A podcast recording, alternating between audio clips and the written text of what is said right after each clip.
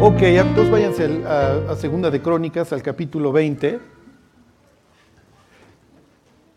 Ya vamos a terminar la historia de Josafat y vamos a continuar su historia. Hoy los voy a traer por toda la Biblia. Entonces espero que entre sus... Cuando se comieron las uvitas, espero que, que uno de los propósitos haya sido leer la Biblia. Ok, nada más quiero eh, terminar con esta escena, con el epílogo de la vida de, de Josafat. Ok, esto ya lo vimos. Tiene su victoria cuando viene toda la invasión aquí de, los, de sus paisanos. ¿Se acuerdan los amonitas y moabitas que fueron procreados ¿Se acuerdan? Esta relación espantosa en una cueva. Y luego los edomitas, los hijos de Saúl, eh, que nunca le perdonaron la vida al tío, al tío Jacob, al tío de Israel, vienen a conquistar. Josafat hace esta oración que vimos hace unas semanas en donde dice, Dios, a ti volteamos nuestros ojos porque no sabemos qué hacer. ¿no? Y entonces Dios les contesta, no se preocupen, la guerra no es de ustedes, la guerra es mía. Y entre ellos se van a matar. Hay una escuela en nuestra iglesia que se llama Veraca, y eso quiere decir, es del hebreo Veraja, que quiere decir bendición. Y, este, y en el Valle de la Bendición recogen todo el botín de, de, estas tres, este, de estos tres ejércitos que se matan entre ellos. Y si se acuerdan la enseñanza cuando hacen alianza contra ti, qué postura debes tener, deja que se maten entre ellos, ¿ok? Y finalmente es lo que acaba sucediendo. Y va a venir luego, pues, el resumen de la vida de, Josafat, váyanse ahora sí al 2031. Y lo que hoy vamos a ver es muy importante. Ok, les empiezo a adelantar. ¿Por qué? Porque Dios nos creó para que fuéramos personas sociales. Dios nos creó para que fuéramos una comunidad. Y hoy lo estamos viendo en nuestro país. O sea, piensen cada vez que les llega el WhatsApp de los saqueos y eso, ¿no? Y todo el mundo quiere irse a comprar bazucas, ametralladoras, minas para la puerta de su casa y la psicosis que esto genera. ¿Qué tanto es verdad y qué tanto es mentira? ¿Ok? Para saber. Pero nos influimos unos a otros. ¿Ok? Somos seres que se influyen unos a otros, muchísimo, más de lo que pensamos. Y una vez les contaba yo del experimento que quiso hacer este rey, no me acuerdo qué rey, pero la idea era descubrir el idioma natural que habla el ser humano. Ajá. Y entonces eh, tomó 100 niños, 100 recién nacidos, y le ordenó a las nodrizas que solo los alimentaran y los volvieran a poner en las cunas, pero no les podían ni hablar, ni los podían acariciar, ni los podían besar. Ajá. Y piensen cuando ven a un bebé, o sea, lo primero que quieres es, es apapacharlo, es lo, es lo natural porque lo necesitan ambos. Ok, tanto el papá como, como el bebé.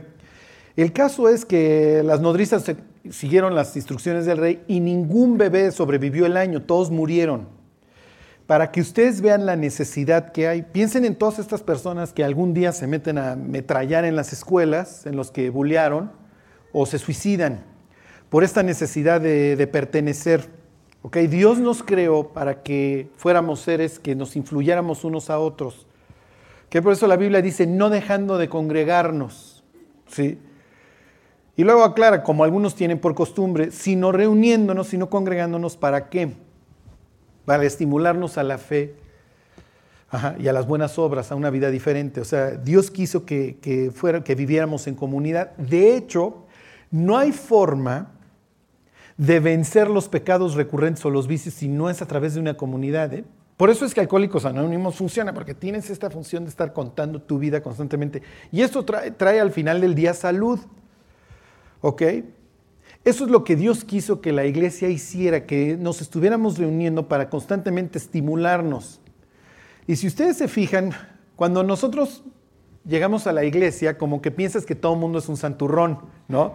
Y que pues tú llegas nada más a, manchar la iglesia, ¿ok? O que tú eres el chafa, tú no sabes, tú no tienes la más remota idea. Lo único que sabes es que el cuate que da la plática es un sabio tipazo, pero de ahí en fuera no sabes nada más. Cuando, cuando yo llegué a la congregación en donde yo me reunía, pues sí, llegas con los cigarros en, en la bolsa, el vicio, este, las malas costumbres, las malas amistades. Pero poco a poco el convivir con otras personas te empieza efectivamente a estimular a llevar una vida distinta. Y te das cuenta de que todo el mundo andamos más o menos igual. ¿eh? Pero, ok, todos, todos andamos más o menos igual, todos tenemos pruebas, todos tenemos problemas, pero todos vamos en el mismo sentido y nos estimulamos. Como la otra vez escuchaba yo una frase, no escogimos este camino porque sea el más fácil, sino porque sabemos a dónde nos conduce. Ajá. Piénsenlo. O sea, venimos aquí, escogimos el camino de Dios no porque sea el más fácil, pero porque nos conduce a donde queremos llegar, a una comunión íntima con Dios, hacer una diferencia, tener una vida con sentido. Ajá. Entonces, cuando ves a otros en el mismo camino esforzándose, esforzándose, pues tú tienes esta misma intención, ¿ok? Tú tienes estas mismas ganas de esforzarte. Los judíos estaban limitados, ¿cómo les diré? No, no, estaban forzados a convivir. ¿Por qué? Porque tenían las reglas del sábado. Cuando Dios les prohíbe que trabajen el sábado, pues esto implicaba muchas cosas, muchas cosas para el sábado. ¿Puedo arrancar el carro el sábado? ¿No lo pudiera yo arrancar? ¿Sí me explicó? ¿Qué es mejor Dios que cocine o que no cocine? Dios les había dicho, no prendas fuego ese día. Tienes que hacer tu comida el viernes para el sábado. ¿Ok? Entonces, tiene ciertas reglas, pero una de las cosas que ellos discutían es cuánto puedo yo caminar un sábado. Ajá, porque pues si camino demasiado ya implica trabajo. ¿Ok? Entonces, los judíos el sábado que se reunían en la sinagoga, no era de que ya me cayó mal fulano y me cambio de sinagoga. Porque si la otra sinagoga, la que te quieres cambiar, está a ciertos pasos, ya no llegas. ¿Sí me explicó? Entonces, ni modo tienes que soportar al desgraciado de al lado, pues todos los sábados hasta que te mueras. Si, si es que no te cambiaste de ciudad. ¿Sí se entiende? Entonces esto los obligaba a convivir. Hasta cierto punto, pueblo chico, Pueblo chico, infierno grande, sí, pero por el otro lado eran una comunidad muy cerrada. Bueno, no quiero decir cerrada, pero muy unida. Y si se fijan hasta la fecha, los judíos es una comunidad que se destaca por eso, porque se ayudan mutuamente y finalmente a lo largo de la historia es una sociedad que ha sobrevivido todos los embates y todas las persecuciones y todos los exilios que ustedes gusten y manden, porque mantuvieron entre ellos esa unidad. Eso sí, sí se logró, vamos a decirlo. ¿Ok?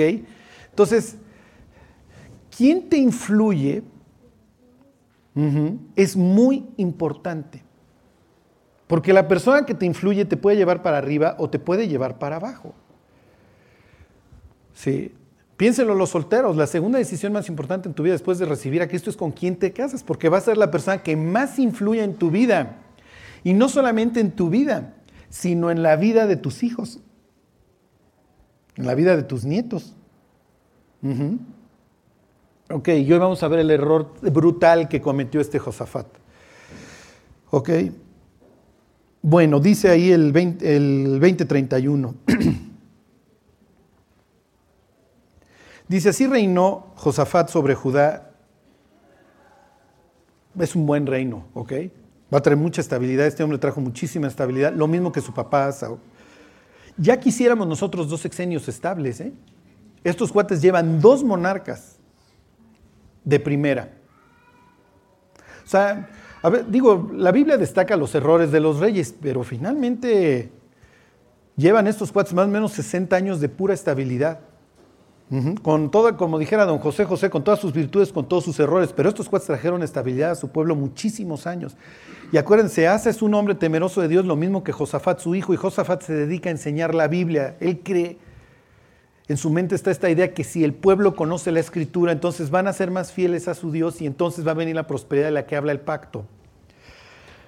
Ok, entonces así reinó Josafat sobre Judá. De 35 años era cuando comenzó a reinar y reinó 25 años en Jerusalén el nombre de su madre fue Azuba, hija de Silgi. ¿Ok? Bueno, y anduvo en el camino de Asa su padre sin apartarse de él, haciéndolo recto ante los ojos de Dios.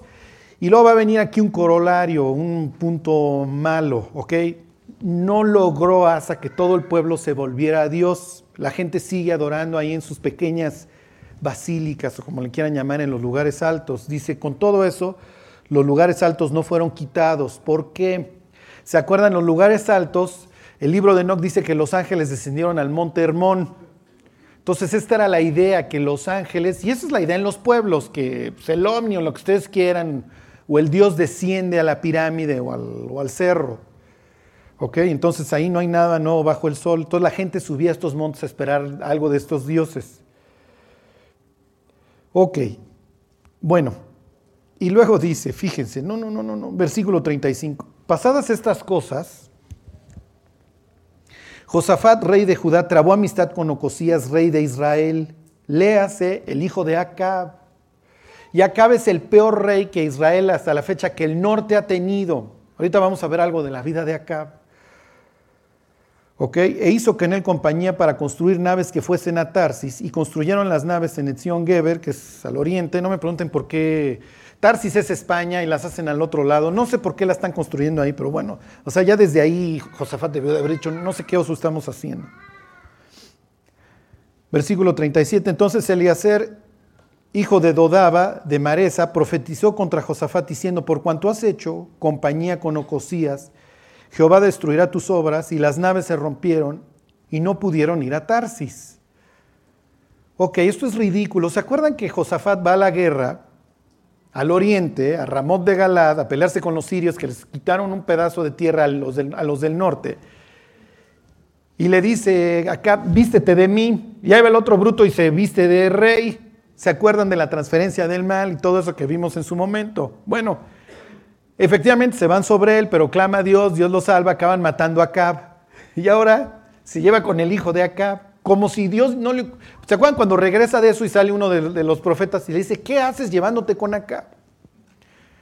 Entonces todo esto va a traer una maldición que se va a alargar a lo largo de, de, los siguientes descendientes, ahorita lo vamos a ver, y va a implicar una masacre y la muerte de los hijos de, Josafat.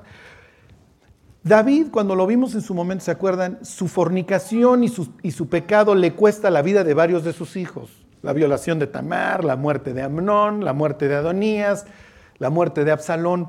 En este caso, aquí van a morir los hijos, los nietos, todo el mundo muere por culpa de Josafat, que cree, bueno, pues ya leo la Biblia, la estoy enseñando, me puedo llevar con quien sea. No es cierto, Josafat, porque las personas te influyen e influyen en nosotros mucho más de lo que pensamos. Piensen en esas amistades que hablan parecido y tienen las mismas expresiones. Ok, ¿dónde empieza todo esto? A ver, déjenme. Oh, oh, espero. Bueno, aquí tienen la escena esta.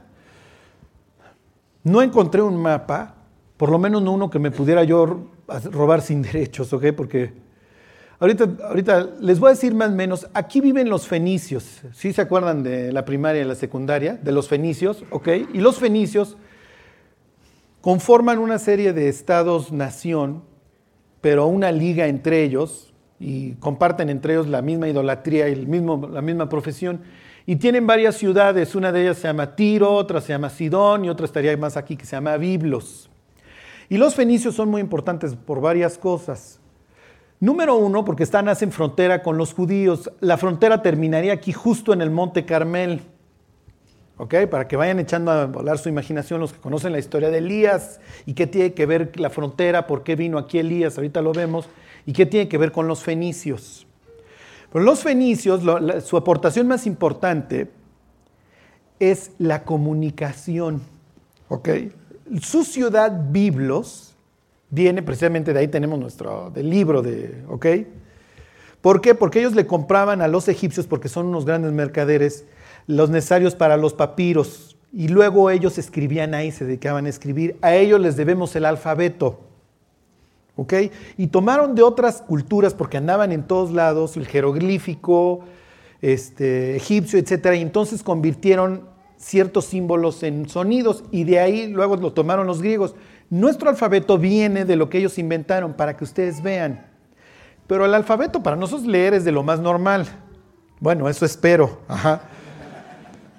Pero para nosotros que una P, ayer yo estaba con mi hija que está aprendiendo a leer, a ver, dime esta letra, entonces me dice el sonido, entonces ahora dímelas rápido, entonces ya cuando lo hice de corrido y dice una palabra empieza como a hilar, ah, por ahí va la cosa, ¿sí me explicó? Sí, lo, todos estos soniditos me va a dar palabras.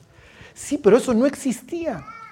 Hagan de cuenta que para efectos nuestros, Los fenicios serían como los inventores del Internet. O sea, globalizaron el hecho de transmitir información. Y lo hicieron en 22, no me acuerdo cuántos caracteres. O sea, en bien poquitos caracteres. Y el que gana la batalla de la información, gana la batalla de la influencia.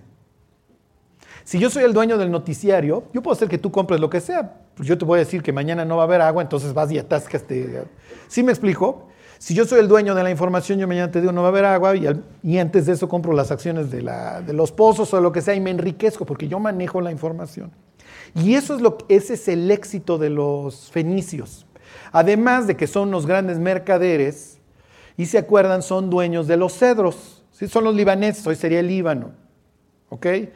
Es el Irán, es el rey de Tiro, uno de estos ciudades-estados, es el que le vende a Salomón la madera para hacer el templo, etcétera, etcétera. No tienen muchos recursos, pero tienen, les gira durísimo la piedra y son unos grandes mercaderes, están podridos en dinero. Pero cuando la Biblia dice que estos tipos son mercaderes, no vayas a pensar así en la marchanta, el aguacate, el kilo a 18 pesos, señora. No, estos no son nada honestos.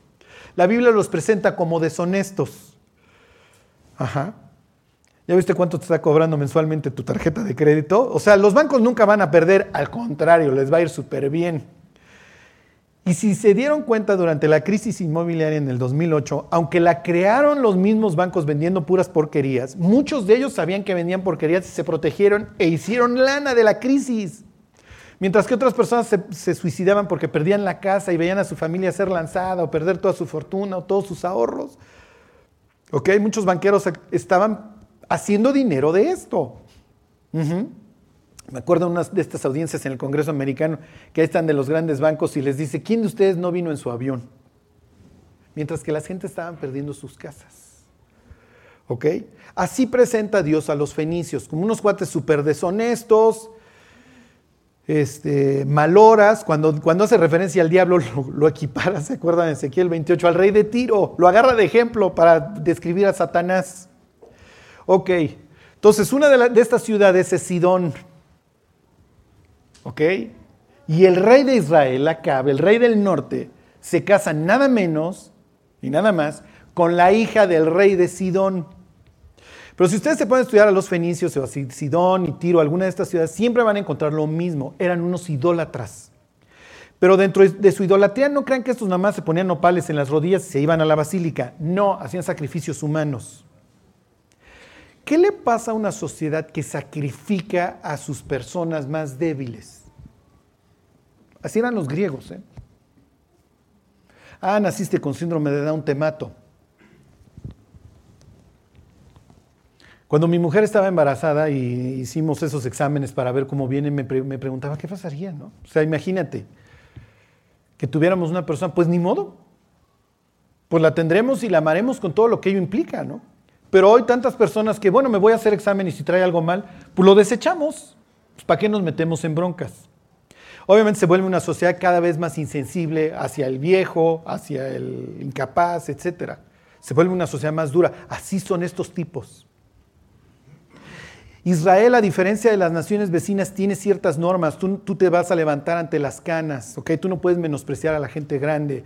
Eh, no le puedes poner tropiezo al ciego, no te puedes burlar del inferior. ¿Sí se entiende? A diferencia de otros pueblos, no quiere decir que los otros todos eran maloras, ¿ok? Porque algunas ciudades-estados de los, de los mesopotamios también tenían ciertas normas para cuidar al débil, pero así estaba más o menos la tónica del partido como está hoy. Ok, Acab tiene a bien casarse con la hija de Edbal, y se acuerdan, Baal ya suena mal, porque es el dios de los idóneos, es el dios de la guerra. ¿Ok? Y tiene una especie de hija consorte, hay una como que nadie se acaba de poner de acuerdo con Ishtar, con Astarte, con la deidad femenina. ¿Ok? Y entonces se casa con doña Jezabel. ¿Ok? Jezabel es la personificación en la Biblia de la mujer mala. ¿Se acuerdan de doña Bárbara? protagonizada por, ¿cómo se llamaba? María Félix. Es la es la variante de María Félix, nada más que la versión libanesa. ¿Ok? La Biblia no aclara, pero lo más probable es que era una mujer hermosa. Se la da en matrimonio acá, ¿por qué? Porque están haciendo alianza. Israel le va muy bien económicamente, aunque ha dejado a Dios, tiene todavía los resquicios. Le va bien y tiene mucha machaca y entonces se va a juntar el hambre con las ganas de comer, porque si yo soy fenicio y estoy trayendo de todo el Mediterráneo mis, mis mercancías, el hecho de llevarme con los judíos me abre todo un mundo de posibilidades hacia el oriente. Además, pues si me llevo con Acab y hacemos alianza, no me va a estar poniendo casetas cada tantos kilómetros. No me va a estar poniendo como, ya saben, el nuevo del norte, no me va a estar poniendo aranceles. Entonces, si alguien quiere donar una hija para Donald Trump, se lo vamos a agradecer, porque el peso está subiendo cada día, digo, cayendo cada día peor. Pero es lo que sucede, ¿eh? tal cual. estas eh, alianzas eran bastante pragmáticas. El chiste es el dinero y obviamente para los fenicios, que es su dios, además de Baal y Astarte, les es muy importante la alianza y entonces le da su hija. El hecho de que le diera su hija implica de que, de que el mayor es Israel. ¿Sí me explicó? Entonces el otro rey se la da como regalo para que hagamos una alianza. Te doy a mi hija como, como tu reina, hazla una más de tu harem. Pero Jezabel no va a aparecer como una más de su harem, va a aparecer como la persona que lleva la batuta en Israel. Y acá va a aparecer como un bufón. Misma situación que se va a repetir luego en el Nuevo Testamento para que vean cómo se parecen Elías y Juan el Bautista. En todo lo que hacen, porque enfrentan reyes, enfrentan reinas, etcétera. Nada más que uno pierde la cabeza y el otro se lo lleva a Dios al cielo. Piensen qué pasaba por la cabeza de Juan el Bautista cuando está en prisión. ¿Dónde están los carros de fuego, Señor? ¿Dónde está el Mesías? ¿Dónde está el día del Señor grande y terrible? ¿Dónde está el fuego purificador? ¿Ok? Bueno, el caso es que de Sidón, que estaría aquí, viene y se va a trasladar más o menos por acá a Samaria y la va a hacer de reina, ¿ok? Y su influencia va a ser, se va a hacer sentir hasta el sur. Ahorita vamos a ver a qué, hasta qué grado, ¿ok? Josafat comete error brutal. Que todo esto se los cuento para que ustedes vean en los errores de Josafat y cómo le va a costar la vida de sus hijos y de sus nietos. ¿Por qué? Por dejarse influir. Ok, ahora llévenlo a sus vidas. ¿Quién influye en tu vida? Porque esto puede destruir no solamente tu vida, sino la vida de tu descendencia. Piénsenlo. Ok, se casa con Jezabel y les voy a poner algunos versículos, ok, que tienen como tema la palabra Jezabel. Jezabel es nefasta. Ahorita lo vamos a ir viendo a través de estos versículos. Pero les voy a preguntar, no tengo una respuesta, pero para que lo mediten, ¿qué puede llevar a una persona a ser tan mala? Totalmente apática, totalmente, ¿cómo les diré?, inerte al dolor ajeno. Digo, yo no sé si les pasa, pero ves al atropellado con la, puerta, con la pierna doblada para allá y como que te, agarras el muslo, ¿no? O sea, como que las neuronas espejo te influyen y dices, hijo, pobre cuate, ¿no? ves a la persona sufrir y te puedes poner en sus zapatos y decir, hijo, la está pasando súper mal. Hay personas que pueden estar viendo cómo torturan a otras con una sonrisa. No tienen estas células, estas neuronas espejos, si ustedes quieren, que te llevan a, ponerte en los zapatos de la otra persona. Simplemente son, ¿cómo les diré? Hoy los llamarían sociópatas, ¿no? O psicópatas gentes que no entienden el dolor ajeno, nomás no lo entienden. Y pueden ir por la vida matando, defraudando, masacrando, lo que ustedes quieran, sin el más mínimo remordimiento. Ahora la pregunta es, ¿nacen o se hacen? Jezabel viene de un mundo horrible, en donde lo único que interesa es la idolatría, sacrificar a los débiles, tener contentos a los dioses y hacer dinero. ¿Qué habrá visto en su infancia o qué habrá sufrido en su infancia? Quién sabe, la verdad sería muy interesante entrevistarla. Digo, habría que ir al infierno y al séptimo infierno para encontrarla. Sí, porque esta persona es así mala hasta el, ¿cómo dicen? Hasta el centro, o sea, tiene una maldad inusitada. Pero sería interesante decir, oye Isabel, desde que eras chiquita, si te volteabas con el niño de al lado y le ponías el encendedor en las nachas para ver qué pasaba, o te fuiste haciendo, ¿qué sufriste? Ok, aquí viene la historia. Dice que a Acab le fue cosa ligera andar en los pecados de Jeroboam. Jeroboam fue el tipo, si se acuerdan, que cambia la ley en el norte para separarse por el miedo de que, los, de que las personas hicieran sus peregrinaciones anuales a Jerusalén, si se acuerdan. Ok. Y toma por mujer a Jezabel, la hija de Edbaal, o sea, en el nombre lleva la fama este tipo que adora a Baal, y entonces hacen esta alianza. ¿Ok? Y entonces toma la hija del rey de los Sidonios y fue y sirve a Baal. Error. Dios es celoso y no te puedes pelear con Dios. Sí, pero acá, como muchos de nosotros, muchas veces no ven las consecuencias de sus actos hasta años mucho más adentro. ¿eh? Y dice el rey Salomón que como la sentencia no se ejecuta inmediatamente después de la mala obra, el corazón de los hombres se inclina hacia el mal. ¿Sí? O sea, de chiquito te robas las galletas, no cae ningún relámpago, pues entonces sí se puede. ¿Sí me explicó? Pues no pasa nada. O sea, imagínense que después de la mala obra nos electrocutaran. Bueno, no tendríamos ningún político para empezar. O sea, entrando a... Ya, hijo, sustituyanlo, ¿sí? Pero no. Dios dice, maestro, te puedo ver toda la vida. Como dice el Salmo 50, pensabas que de cierto sería yo como tú y te dejé actuar, pero te estuve viendo. Morir y entonces sí dice Dios, ven. Ven, porque tengo toda una listota. Oye Dios, pero pues en mi vida nunca me pasó nada. Al contrario, nada más yo enriquecía y me iba mejor. Pues sí, en tu vida, mi cuate. Pero ya se acabó tu vida. ¿Ok? Y al contrario, con esta alianza obviamente acá le va a ir cada vez mejor económicamente. Ok.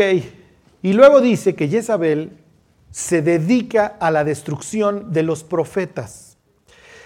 Cuando la Biblia habla de profetas, lo primero que pensamos es gentes que ven hacia el futuro. No, profeta quiere decir portavoz. ¿Ok? Se dedica a matar a todas las personas que hablan a nombre de Dios o que traen el mensaje de Dios o que quieren traer este mensaje de arrepentimiento al pueblo. Y ella se dedica a exterminarlos. Número uno, ¿eh? ¿qué tal les gustaría una esposa así? Ajá. No, no, no, esta es así la superesposa. Para que los solteros piensen dos veces, no se vayan, no vayan a caer en uno de estos como cuando juegan Monopoly caes en el hotel del otro. Caer con Jezabel, olvídate. Olvídate, como dice la Biblia. O sea, es mejor vivir en una esquina de la azotea que en casa espaciosa con Jezabel. ¿Ok? No te la vas a acabar. ¿Ok? Fíjense, se encuentra un siervo de Acab que es temeroso de Dios y le dice al profeta Elías, le dice, no ha sido dicho a mi Señor, le está hablando Elías, lo que hice cuando Jezabel mataba a los profetas de Jehová. Se dedica al exterminio, pero por el otro lado, se dedica a tomar los impuestos y, y el dinero del rey para sostener a todos los profetas de Baal y de Istar y de Astarte. Piénsenlo, de esta forma es como se destruyen las iglesias. Entra Jezabel en la forma que ustedes quieran y empieza a hacer malos comentarios. Y la idea es empezar a destruir la credibilidad, si ustedes quieren, o las palabras de las personas que están a favor de Dios y empezar a sacar hacia adelante a las personas que están en contra. Ahorita lo vamos a ver porque la Biblia la menciona en el Nuevo Testamento. ¿Ok? Fíjense, dice, envía pues ahora y congrégame a todo Israel en el monte Carmelo y los 400 profetas de Baal, perdón, este, ¿qué? Los 450 profetas de, Baal y los 400 profetas de Acera que qué? Que comen de la mesa de Jezabel. Ok, me voy a regresar tantito al mapa. Otra de las ciudades, estado de estas de los fenicios, ¿cuál era? ¿Quién se acuerda? La menciona Jesús cuando está dando ahí su mensaje en Nazaret. ¿Mandé? Bueno, Sidón no. O sea, sí, Sidón es muy mencionada en la Biblia, pero no es Sidón cuál. Y aquí les quiero hacer que ustedes vean el intercambio que va a hacer Dios. ¿Quién? Había muchas viudas en Israel, pero no fue enviado Elías sino a Sarepta, exactamente. Sarepta es otra de las ciudades. Las ponían aquí, ahorita les enseño una profecía. Ponían las ciudades, obviamente, en sus puertos, porque son mercaderes pero eran súper vivos estos cuates. No sé si ellos las mismos cómo lo lograban o si las veían cerca, pero buscaban islotes muy cercanos. Entonces cuando los querían conquistar, toda la ciudad se mudaba al islote. Obviamente destruían todas las naves que pudieran ser usadas para alcanzarlos en el islote y así sobrevivían y sobrevivían. No los podía sitiar, para que me entiendan. ¿Ok? Ahorita les enseño un ejemplo. Bueno, Elías es enviado a Zarepta, a una viuda al más bajo rango, ¿ok? A una viuda moribunda, si se acuerdan, llega Elías y le dice, dame algo de comer, le dice, me quedaba esta harina, la iba yo a preparar, dársela a mi hijo para morirnos él y yo. Y le dice Elías, es por fe, dame primero a mí y vas a ver que nunca va a escasear la harina. Y efectivamente, eso sucede. Y por el otro lado, wow, gran intercambio, se va el profeta Elías para acá y por el otro lado, Sidón había mandado a Jezabel. ¿Ok? Israel está tan podrido, es lo que da a entender Jesús, que cuando va, quiere buscar a alguien que sostenga al profeta, no encuentra en Israel. Están peor los judíos ya que los mismos fenicios. Y entonces dice Dios, hijo, ¿dónde mando este cuate? Pues vete a Zarepta. ¿Qué habrá pensado Elías? Cuando lo van a sacar de la tierra del Dios de Israel y lo mandan a la tierra de Baal, ahí con los sidonios. Si pues esa es la tierra de Jezabel. Sí, pero Jezabel ya puso esta, esta tierra peor que de la que venía, lo hizo peor. Por eso cuando encuentren la iglesia perfecta, no vayan, la van a echar a perder, aquí ya nos conocemos. Ajá. Bueno, Jezabel viene y con su influencia, obviamente controla al rey, controla todo lo que sucede en el palacio, y empieza su destrucción metódica de los profetas de Dios y empieza por el otro lado a alimentar esta religión estatal. ¿Ok? Empieza la masacre, por vía de mientras, Elías está guardado acá. ¿Por qué? Porque acá lo que le gusta también es la lana. Y a través de Elías, Dios le dice a Acab, en tres años y medio no va a llover porque tú te sientes mucho porque ahorita tienes mucha lana. Y efectivamente, faltó la lluvia durante tres años.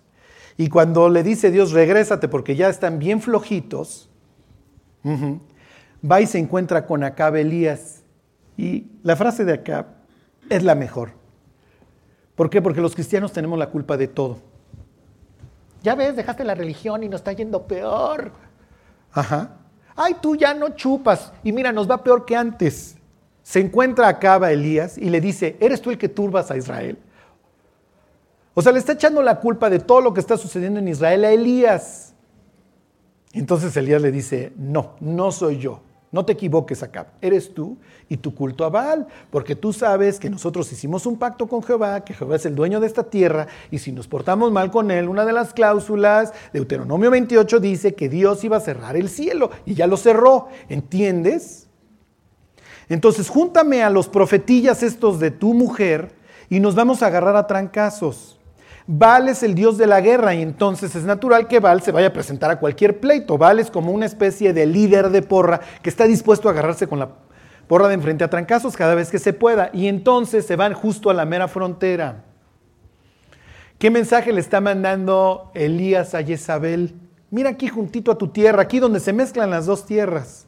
Y se van al Monte Carmelo, que es el lugar con más vegetación en la zona. ¿Por qué? Porque Baal y Acera son dioses de la guerra y dioses de la fertilidad. Y es natural que Acera va a demostrar todo su poder en un sitio en donde se muestra la fertilidad. ¿Están de acuerdo? Esto es como agarrarte a trancazos con un conejo en la Pascua. Sí, sí se entiende. El conejo es la, la viva imagen de la fertilidad. Por eso es que los paganos tenían conejos durante la Pascua. ¿Ok? Porque a eso se dedican los conejos. ¿Están de acuerdo? Ok. Entonces voy a ir al lugar con mayor para que cuando lean la historia digan, ¿por qué fue allá? ¿Por qué hace la frontera con los fenicios? ¿Ok? Aquí, aquí empieza lo que sería los fenicios. Aquí está Israel. Mera frontera y vamos al lugar de mayor vegetación. Si conocen la historia, Baal no se presenta al pleito, en donde pues manda el mensaje Baal que no, con Jehová no, no me puedo meter y mucho menos en su tierra, por más vegetación que haya. Ok, después de sequía este es el único lugar ahí con vegetación y pues sí, Jezabel les hubiera vendido que yo soy el que la provocó, pero la provoca Jehová. No se presenta cera, desciende fuego del cielo y luego Elías mata a todos estos profetas. Ok, les termino de de poner los versículos de Jezabel.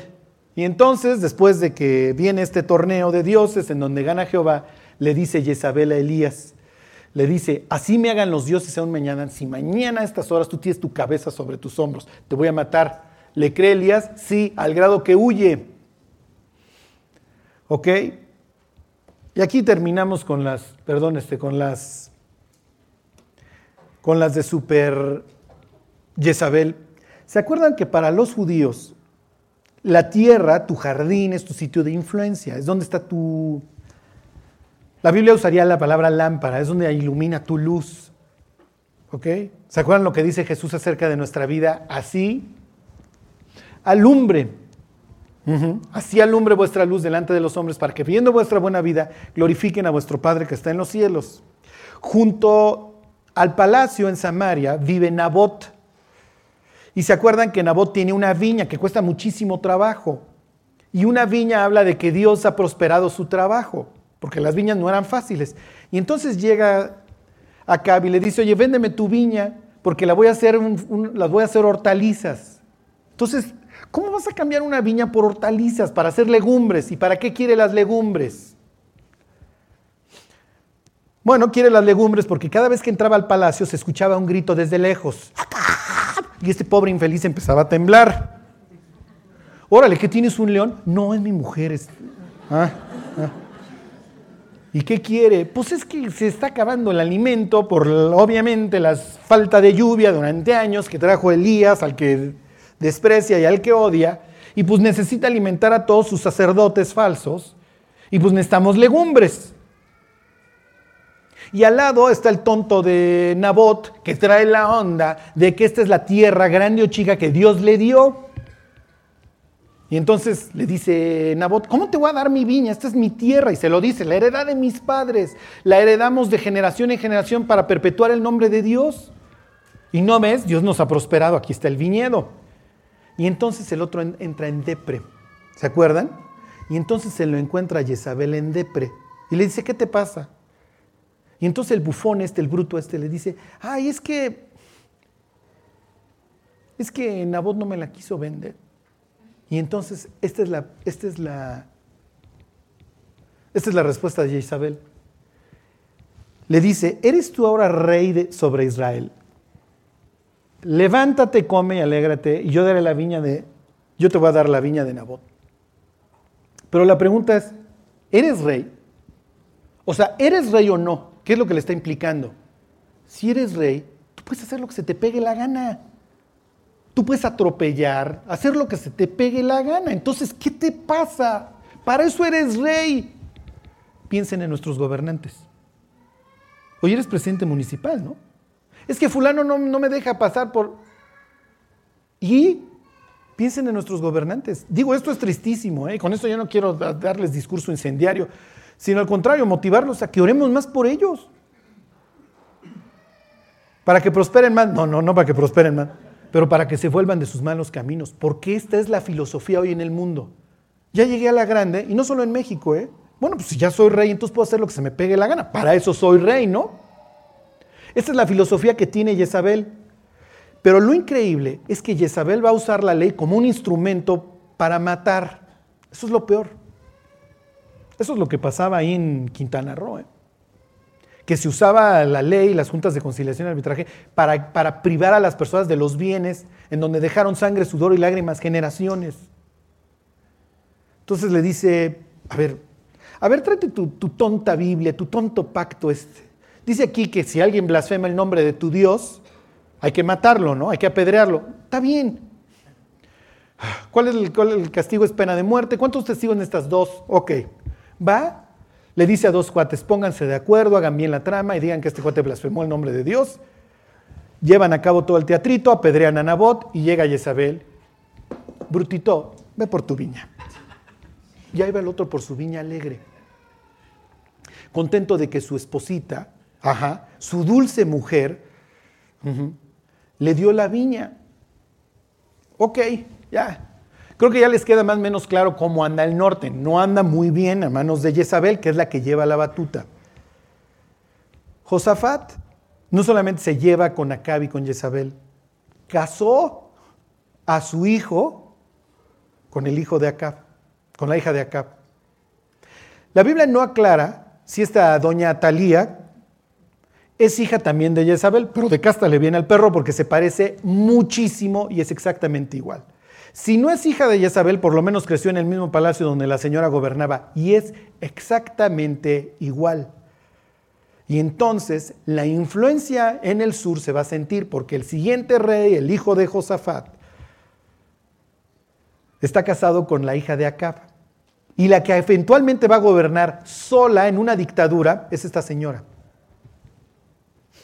la hija de Acab que obviamente se va a dedicar al exterminio de toda la casa de Judá.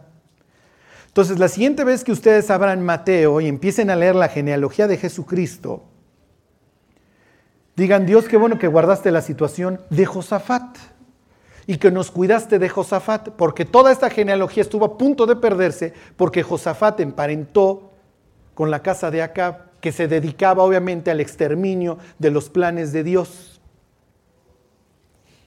Ok, váyanse a Apocalipsis, al capítulo 2. ¿Qué tan mal se puede poner una iglesia? Y miren, otra vez comentaba una mujer que, que estudiar la vida de Jezabel le había ayudado muchísimo. Entonces lo quiero recomendar a todas las señoras presentes. Ajá. ¿Por qué? Porque si ustedes pudieran descifrar en cuanto al matrimonio de Jezabel una sola palabra, ¿cuál sería esa palabra? ¿Mm? Matriarcado, exactamente. Control. Y aquí, miren, la Biblia nunca deja de, poner al pobre Acab como un, como un bufón, como un bruto. Pero ¿qué fue primero, el huevo o la gallina? Sí, o sea, fue tanto periodicazo que me lo... O ya entró vencido al matrimonio y ya ni las manos metió. Lo que sucede es que los roles ¿cómo les diré? Se van reforzando, se van afianzando. Entonces yo me acuerdo de una señora que un día le dice a su marido, levántate, ya nos vamos. El otro se levantó, se despidió y se fue. Obviamente ya el rol estaba totalmente marcado. Y piensen en todas las señoras que dicen, es que es demasiado tonto, no puede llevar las finanzas de la casa, es que es demasiado tonto, no puede hacer esto, es demasiado tonto, no puede hacer aquello. Y dices, ¿qué fue primero, el huevo o la gallina? Y aquí les voy a tener que hacer énfasis mucho, porque a veces nosotros, al igual que Josafat, somos los, ¿cómo les diré? Los primeros que deseamos llegar a algún lugar, pero tomamos el, sentido equivocado y hacemos todo para no lograrlo. Bueno, ¿se acuerdan? El Apocalipsis a partir del capítulo 2 va narrando la historia del cristianismo a lo largo de las edades. Hoy estaríamos en la Odisea, si quieren ver dónde estamos parados. Primero presenta a la, iglesia del primer siglo, que desgraciadamente en algunas zonas se llena de orgullo porque saben todo de la Biblia. Y eso sucedió. Los gentiles, las iglesias gentiles, o predominantemente gentiles, empezaron a menospreciar a los judíos, que finalmente era la cuna. Y empezaron a tener muchos conflictos. Y esto, si ustedes leen a los cristianos del primer siglo, van a empezar a ver cómo empezaban a haber divisiones. Es lo que le pasa a la iglesia de Éfeso sabe mucho, puede discernir entre los falsos apóstoles, etcétera, pero ha perdido su primer amor. Número dos viene la iglesia perseguida, Esmirna, una iglesia ejemplar. Número tres viene Tiatira, la iglesia que se empieza a vender al imperio porque el, el emperador le pagaba a sus sacerdotes y ahora que son cristianos se corrompe y luego viene la iglesia asesina. ¿Ok? Fíjense, la iglesia de Tiatira le dice, Escribe el ángel de la iglesia en Tiatira, el Hijo de Dios, el que tiene ojos como llama de fuego y pies semejantes al bronce bruñido, dice esto. Está haciendo una referencia a Cristo como Dios, por eso es que le brilla, ¿ok? Porque el Dios en el Antiguo Testamento se presenta así a veces como el bronce bruñido, ¿ok? Y le dice, como a todas las iglesias, versículo 19, yo conozco tus obras, ¿ok? Yo sé lo que estás haciendo. Número dos, y amor, y fe y servicio y tu paciencia, y que tus obras postreras son más que las primeras. ¿Por qué? Porque esta es una iglesia que se rifa con todo. Esta es la iglesia medieval. Y ser cristiano en el medioevo, en la época del oscurantismo, no te iba a ir muy bien si te cachaban, porque ibas a acabar en la hoguera. ¿Ok? Ahí están todos estos testimonios de Jerónimo y de Tyndale y todos estos pobres cuates. hasta que llegó la reforma representada en Sardis. Esta es la iglesia medieval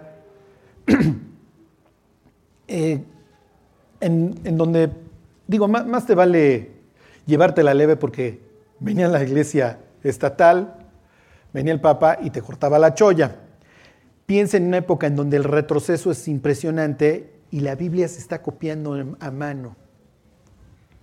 Sí, no sé si les conté esta anécdota y si las conté se aguantan como broso, donde Emilio, la persona que fundó nuestra iglesia, va un día a Rusia y traía una Biblia en ruso. Y entonces, hablando con una cristiana, la cristiana tenía su Biblia escrita en un, en un cuaderno y se la cambió. Esto era un tesoro, ¿eh? Y le dice, ¿cómo, ¿cómo obtuviste? Le dice, mira, había una radio pirata de un cristiano en Alaska que a ciertas horas nos dictaba la Biblia para que, porque obviamente tenían prohibido tener la Biblia, para que tuviéramos la Biblia.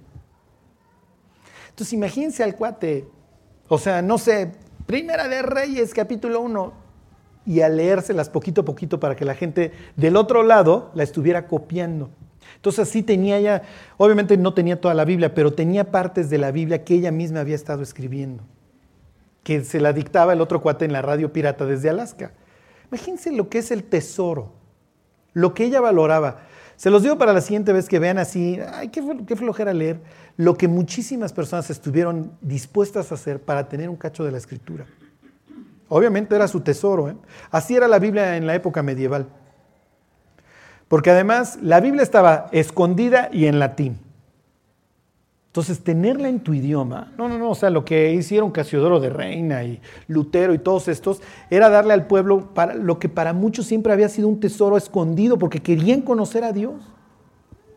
Entonces Dios se lo reconoce a la iglesia medieval, dice, pero fíjense cómo está el estado de la iglesia.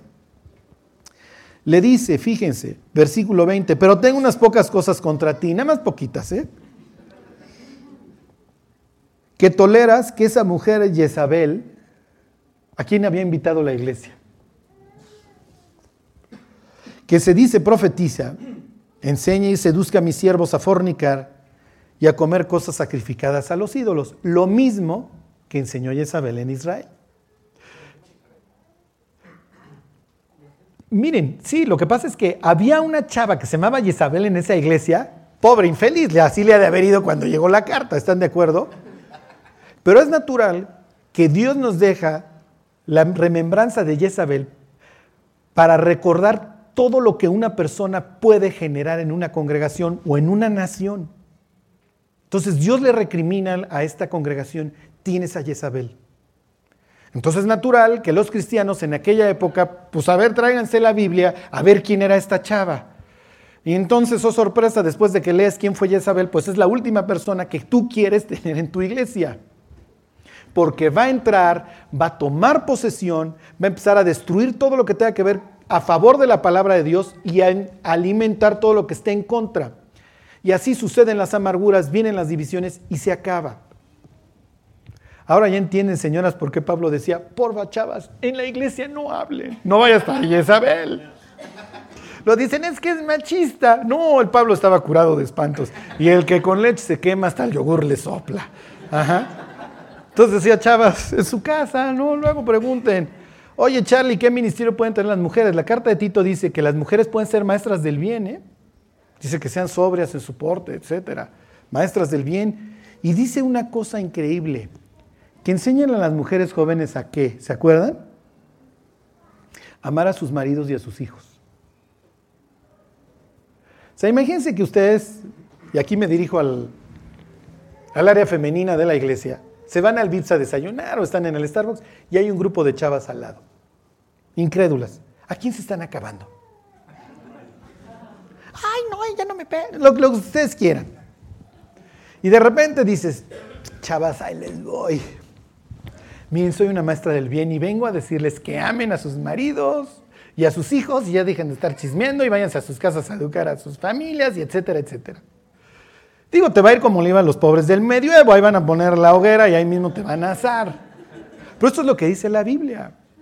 O sea, imagínense una maestra del bien con Jezabel. Jezabel, quiere acá, dale su lugar, sujétate a él. En ese instante Jezabel hubiera pedido así el verdugo y por favor corten la cabeza a esta señora, o sea, ¿cómo llegó hasta acá? Esto no, aquí es matriarcado y aquí el que se me pone al tiro lo mato. Sí, pero eso va a implicar la destrucción del norte de Israel, que obviamente ella le tiene sin cuidado, es a lo que vino.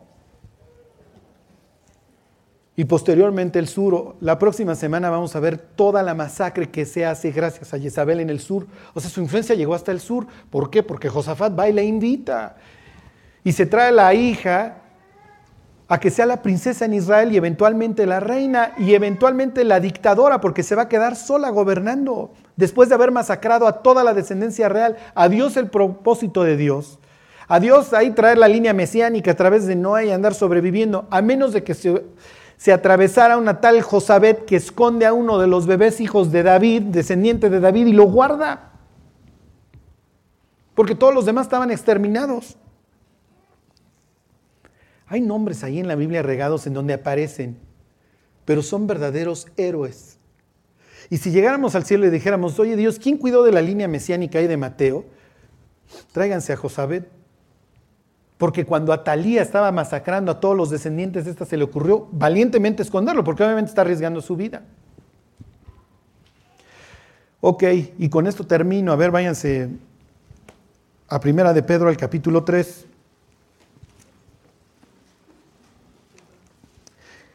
Obviamente, ¿cuál es el mensaje para nosotros como hombres? Pues no ser como acaba. Y con esto yo no quiero decirles este, que sean unos machos o que sean malos. Pero sí rogarle a Dios que nos lleve al sitio a donde Él nos quiere llevar, a que seamos la persona que Él quiere que seamos. Porque miren, abdicar a nuestras responsabilidades es bien fácil. Y que alguien más lleve las riendas, pues sí, es bien fácil. Pero no es el propósito de Dios.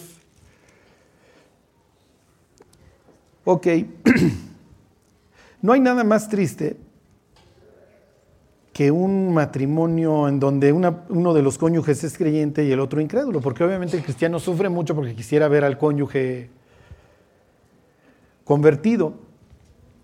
Pero en el caso de las mujeres, muchas veces quieren ir a Acapulco, pero agarran la México Querétaro, y van a 200 kilómetros por hora. Y andan buscando igual al chipancingo y el de al lado les dice, no, mira, pasaste Acá sí, pasaste de Tequisquiapan y San Juan del Río, ¿eh? pero, pero Acapulco está para allá. No, no, en serio, por acá llegas a Acapulco y de repente llegan a Matamoros. No, en serio, Acapulco era más para allá abajo, pero bueno, pues como tú quieras.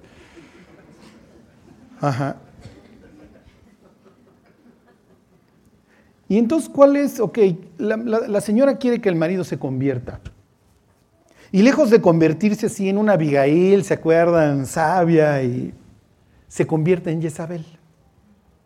Claro, en esta ocasión no está matando a los profetas de Dios, se los quiere imponer, pero tampoco sirve. Y entonces le da unos bibliazos. Es que hoy en el estudio vimos esto. Uy, ojalá hubiera sido. No, no, Charlie te hubiera puesto. Entonces, aparte, todos me aman. Todos los maridos incrédulos me adoran. No te estás disipulando. Ya leíste. No memorizas. Nunca abres la Biblia. Claro, te la vives en la tele. Claro, esto y el otro y el Señor cada vez quiere más volverse cristiano y más, pues no, es natural. ¿Por qué? Porque ningún hombre dentro de una naturaleza normal, a menos que sea cap, quiere ser controlado. Imagínense a Eva después de que le dice a Adán, ándale, come, y ahí va el otro, y viene la sentencia. La desesperación que le entró a Eva, ¿qué hice? Yo lo moví, finalmente yo lo empujé a esto, el bruto cayó. Imagínense los conflictos. Imagínense los conflictos que esto generó, porque ya no te quiero escuchar jamás, porque la última vez que me escuchaste le dimos en la torre a la humanidad, mija. Entonces, este. Y la otra en una desesperación de quererlo controlar, porque no están saliendo las cosas. O sea, imagínense el pleito cuando muere, cuando muere Abel. ¿De quién fue la culpa? O sea, piensen en los pleitos. Es que si tú no me hubieras dicho, es que tú me seguiste a la corriente y te debiste de haber puesto los pantalones, lo que ustedes quieran. Es que nunca le dijiste nada. Y esto sucede, obviamente sucede. Y más cuando vienen, vienen los hijos. Ok, dice aquí Pedro.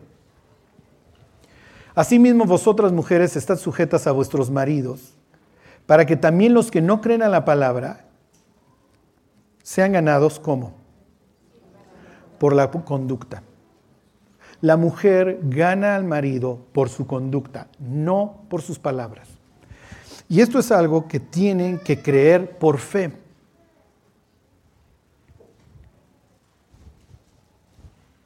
Es por fe. O sea, es que yo quiero que mi marido se convierta. Está bien, ora por él y dale un buen testimonio, trátalo bien. Y eso es lo que a él lo va a mover. El hecho de que tú le des el lugar, porque él va a ver a un Cristo que ubica las cosas donde van. Ya lo veremos con el rey Usías. Y no se trastornan los roles. Ajá. Entonces vean a Jezabel así como la antítesis. ¿Sí? Y luego aquí va a, poner como ejemplo a Sara. ¿Sí? Y Sara cometió errores. Ya ves que Jehová me ha hecho estéril, quejándose de Dios. Y Dios no cumple sus promesas. Entonces acuéstate con Agar. Y ahí va el otro y se acuesta con Agar y viene toda la desgracia. Y luego Dios, luego le dice Sara, corre a Agar y a su hijo Ismael. Y dice, ¿cómo crees que la voy a correr? Por supuesto, ya te escuché una vez y ve el desastre que se hizo. Abraham aprendió por las malas.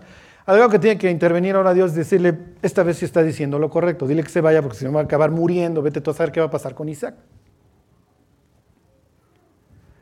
Entonces, cuando quieran llegar a Acapulco, pues ni modo, la México Cuernavaca y de ahí se siguen yendo para el sur. Implica, implica el silencio. Claro, es la naturaleza decir, no, es que le tengo que decir, y es que eso que está viendo está mal y se lo tengo que decir. No.